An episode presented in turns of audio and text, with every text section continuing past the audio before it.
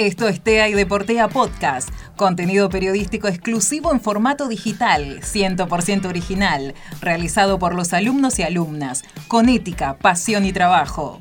TEA y Deportea Podcast, la formación para la nueva generación. Jugadoras y exjugadoras de la selección femenina de fútbol. Maricel Pereira nació el 11 de mayo de 2002 en La Matanza. Es jugadora de futsal y de fútbol 11 en San Lorenzo donde salió campeona de primera división en 2021. Además, integró los seleccionados sub-17, sub-20 y mayor de la selección argentina, logros que consiguió gracias al fanatismo por la pelota desde temprana edad.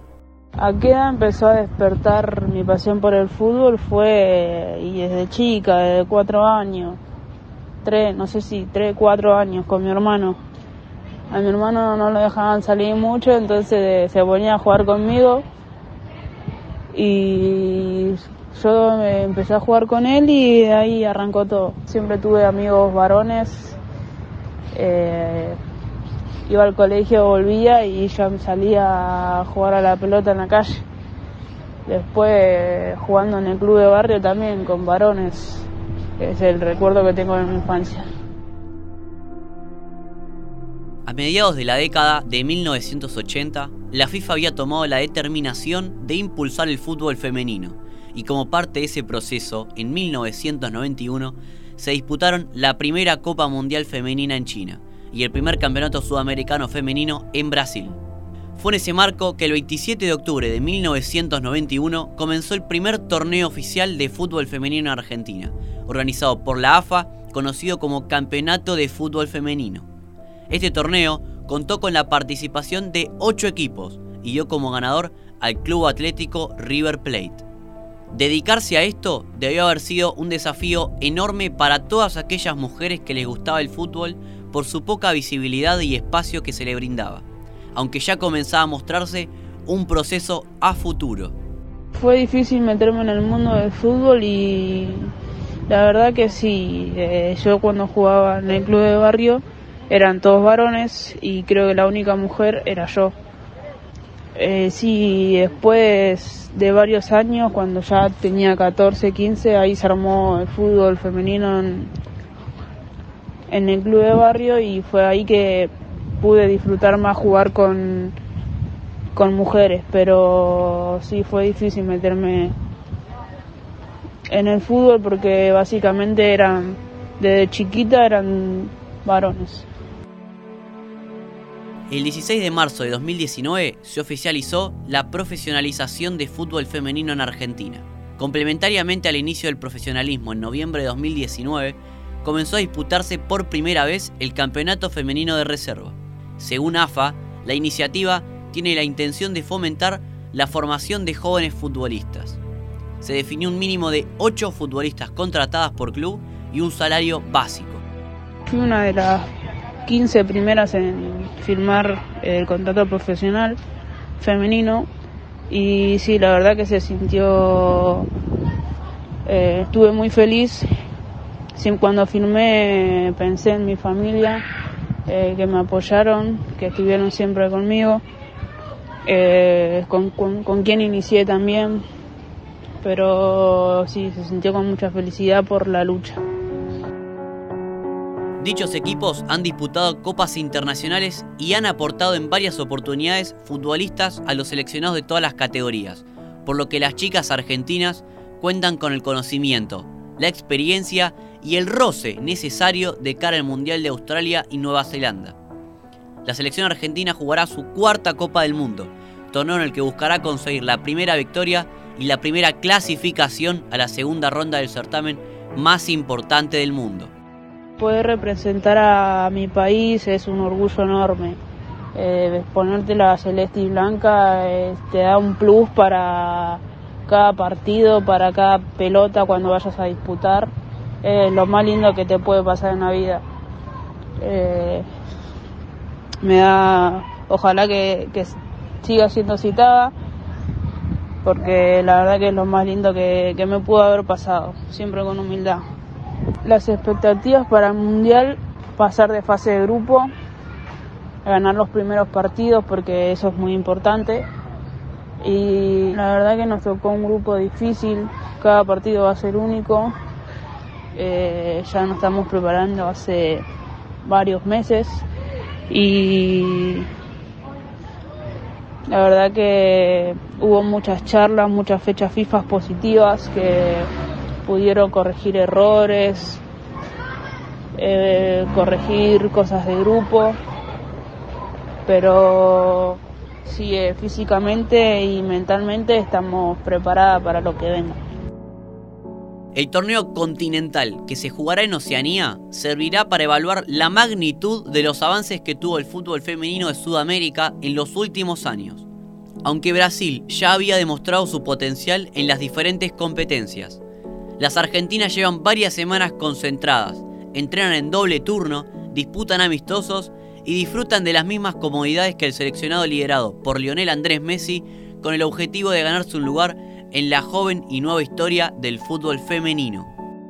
La diferencia que hay entre Europa y acá, en Sudamérica, eh, no sé si, estamos tan lejos, pero hay una pequeña diferencia entre, entre lo que es el juego.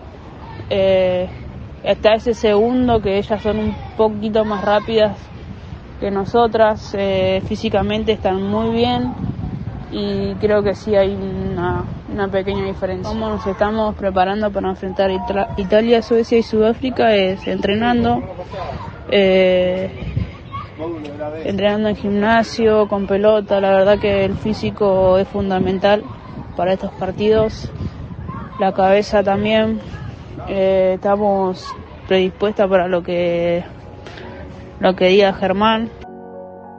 El fútbol femenino en la Argentina está a la sombra del de los hombres en términos de desarrollo del juego, apoyo gubernamental y social, cobertura, visibilización, economía y habilidad. Esto último se debe a que el trabajo de las futbolistas femeninas durante mucho tiempo no fue remunerado, como si lo eran los futbolistas masculinos.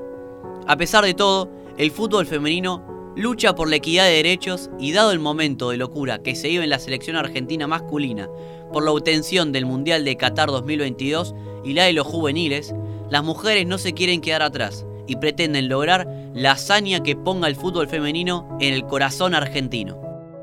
La verdad que la conquista de Qatar eh, nos motiva, nos motiva mucho como, como país eh, representar a la Argentina y, nos motiva mucho por, por la gran selección que somos. Sin dudas que jugar estos torneos y en grandes equipos abre el abanico de posibilidades a compartir vestuario con brillantes jugadoras como Eliana Medina, Vanina Correa y otras grandes figuras que demuestran con el ejemplo y dejan los objetivos y las formas bien claras para así rendir los frutos dentro y fuera de la cancha. Eh, mis, mis ídolos en la vida, mi pilar es mi, mamá. Después futbolísticamente, Eliana Medina tuvo una gran carrera en San Lorenzo. Y, y esos son mis dos ídolas del fútbol y de, la vida. Eh, cumplí 21 años este mes, eh, en mayo. Así que nada, mis objetivos la verdad que es salir campeón con San Lorenzo siempre, eh, estar en, la lista del mundial eh, y nada, yo apunto a eso y a dejar en el club actual que estoy en lo más alto.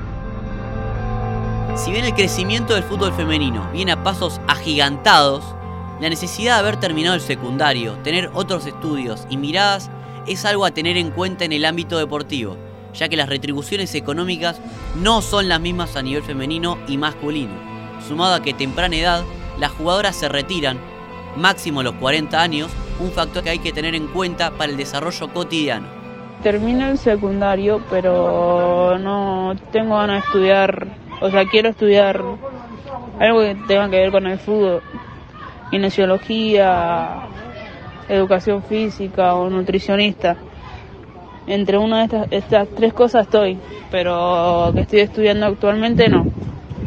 Pero quiero estudiar una de esas tres cosas que tengan que ver con el fútbol.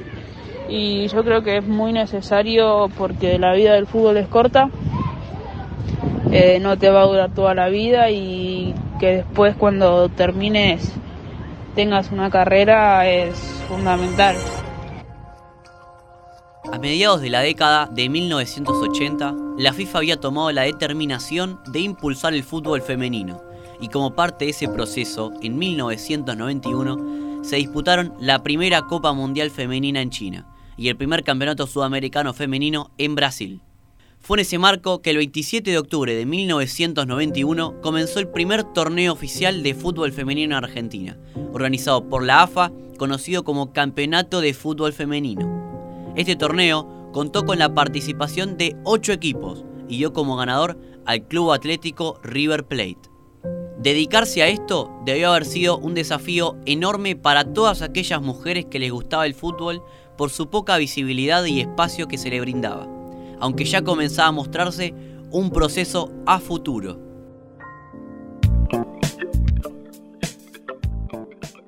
Ahora tus trabajos son bytes de información, sin cortes, on demand y en alta calidad. TEA y Deportea Podcast, la nueva manera de escuchar al periodismo.